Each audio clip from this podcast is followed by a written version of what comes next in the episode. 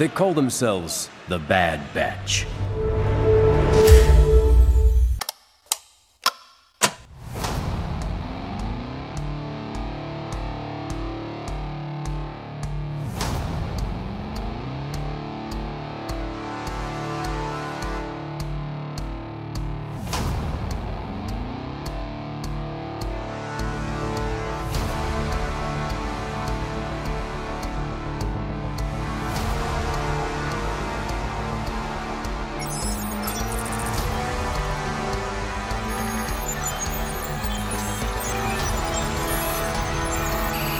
Cálculos completos. Entrando na rota do hype em 3, 2,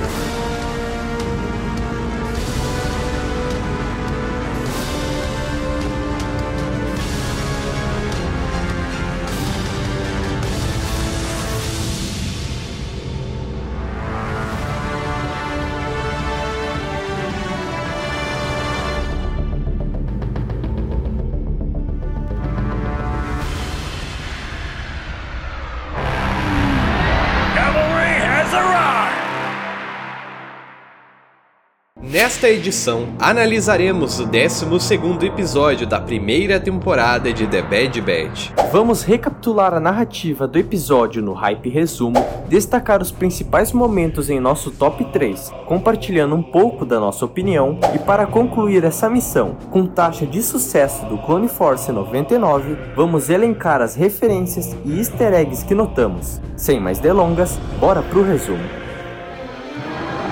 Hype Resumo o seu episódio de The Bad Batch em menos de 3 minutos. No Capitólio de Ryloth, Chan Syndulla está preso junto de seus companheiros, sob a acusação de tentativa de assassinato do senador Orne Fritar.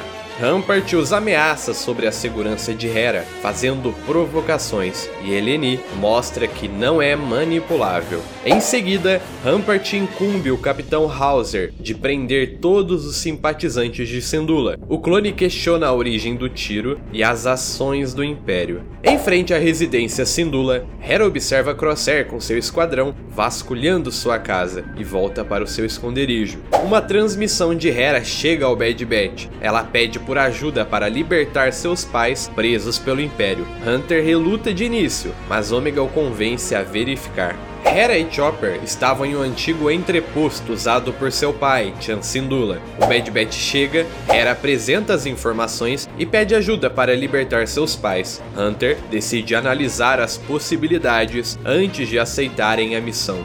De volta ao Capitólio em Ryloth, Rampart discursa sobre o atentado à vida do senador Ta, incriminando Syndulla, informa que Ta está vivo e se recuperando. Bad Batch, Hera e Chopper observam ao longe. Omega nota que Crosshair está lá. A ponte para a cidade foi destruída. Qualquer tentativa de locomoção por nave seria detectada pelos radares. Tech nota que a operação em Ryloth é semelhante à de Raxus mesmo não sendo um planeta separatista. Um droide de sondagem os avista. Hunter lida com ele em questão de segundos. Com posição comprometida, eles fogem dali. Crosshair vê as imagens. No entreposto, Echo explica o potencial ameaçador da influência de Chan para o Império, por ser uma voz inspiradora. Estando sendo procurados, perderam todo o fator surpresa. Hunter sugere levar Hera para um lugar seguro e desiste do resgate dado risco, o que chateia Twilight.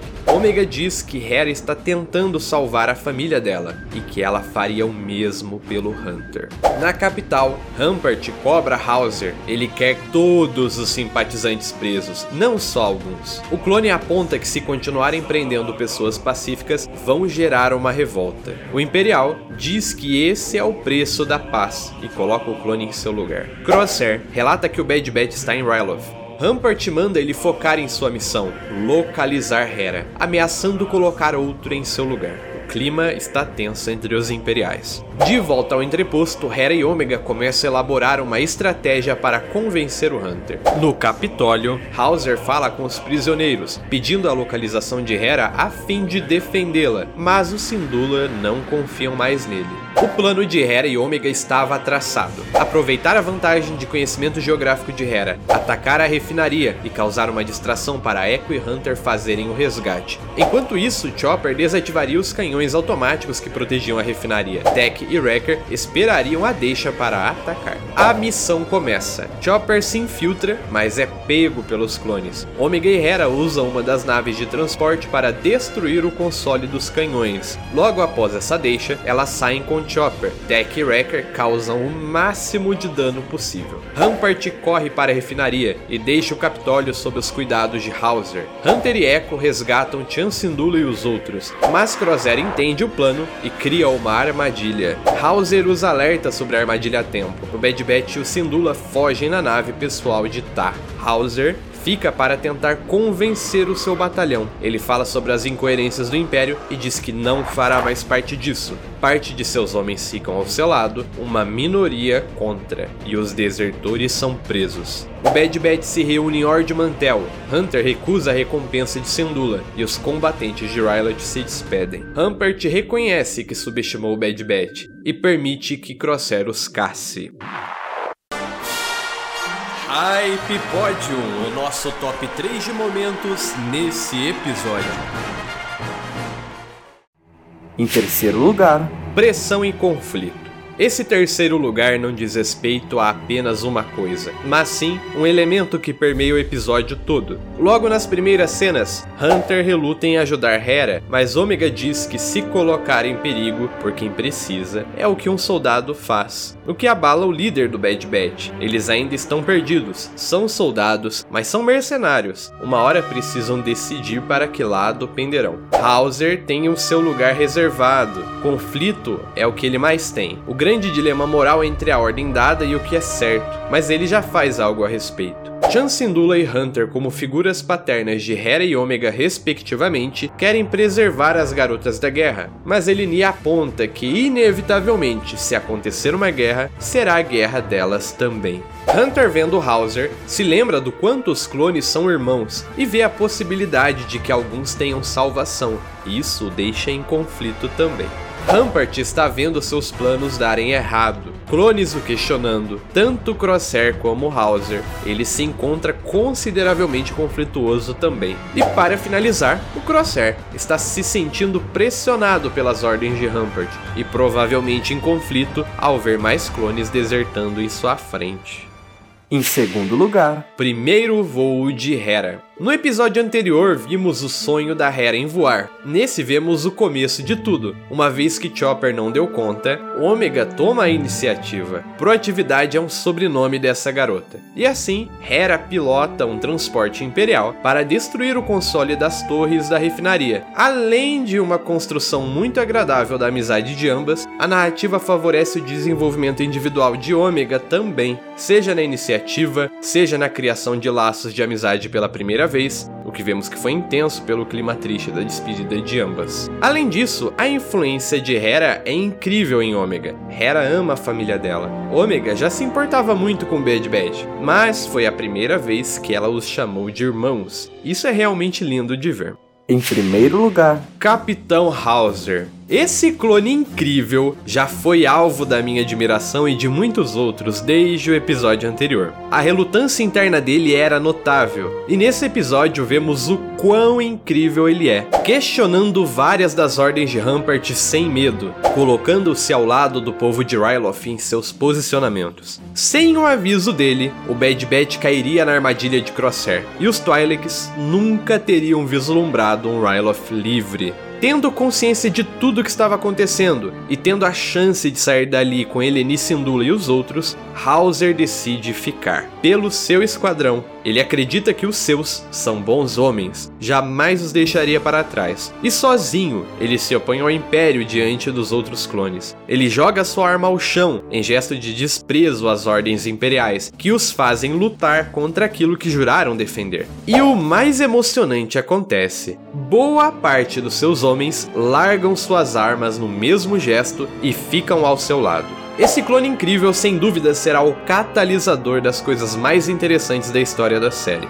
Suas ações nos fazem questionar sobre a capacidade de funcionamento do chip inibidor, se ele perde efeito com o tempo, ou se as capacidades cerebrais conseguem sobrepor a imposição do chip, desde que o cérebro receba os estímulos suficientes, como conhecimento sobre a causa, fazendo com que a experiência supere todas as coisas, como diria o Capitão Rex. A presença de Hauser impactou Hunter, que depois de um tempo viu que os Segs podem ser algo além de meramente pessoas programadas, sentindo compaixão pelo mesmo, o que pode despertar nele futuramente um senso de compaixão ao ponto do Bad Batch colocar os seus talentos na disposição de ajudar outros clones. A presença de Hauser provavelmente afetou Crosshair. Ele naturalmente atiraria em um traidor sem pensar duas vezes. Aqui ele se segura e o vemos com um semblante conflituoso logo depois, coisa que não víamos há um bom tempo. A presença do Hauser indica uma possibilidade de mais clones se rebelarem, o que poderia culminar em uma tão sonhada revolta de Camino. Consequentemente, essa sucessão de fatos diante de Rampart pode ser decisiva no andamento do projeto Manto de Guerra e a decisão final de não mais usar clones.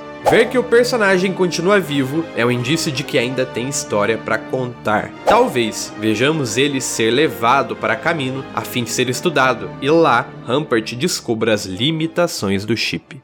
Easter eggs e referências. Os pequenos detalhes que são maiores do que parecem à primeira vista, que, que você, você tendo ou não notado, notado, merecem ser revisitados.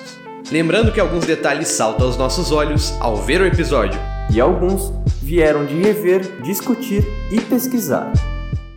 Como primeira referência, Libertador de Ryloth, combatente libertário, menções de títulos de Chan Syndulla por seus feitos e méritos, tão grandiosos que suas estratégias eram estudadas nas academias imperiais. Como segunda referência, na Havoc Marauder, Omega tenta arrumar a fonte primária do Gonk que não estava carregando. Hunter alerta que ele é uma unidade defeituosa, e a garota diz que eles todos também o são, traçando assim um paralelo.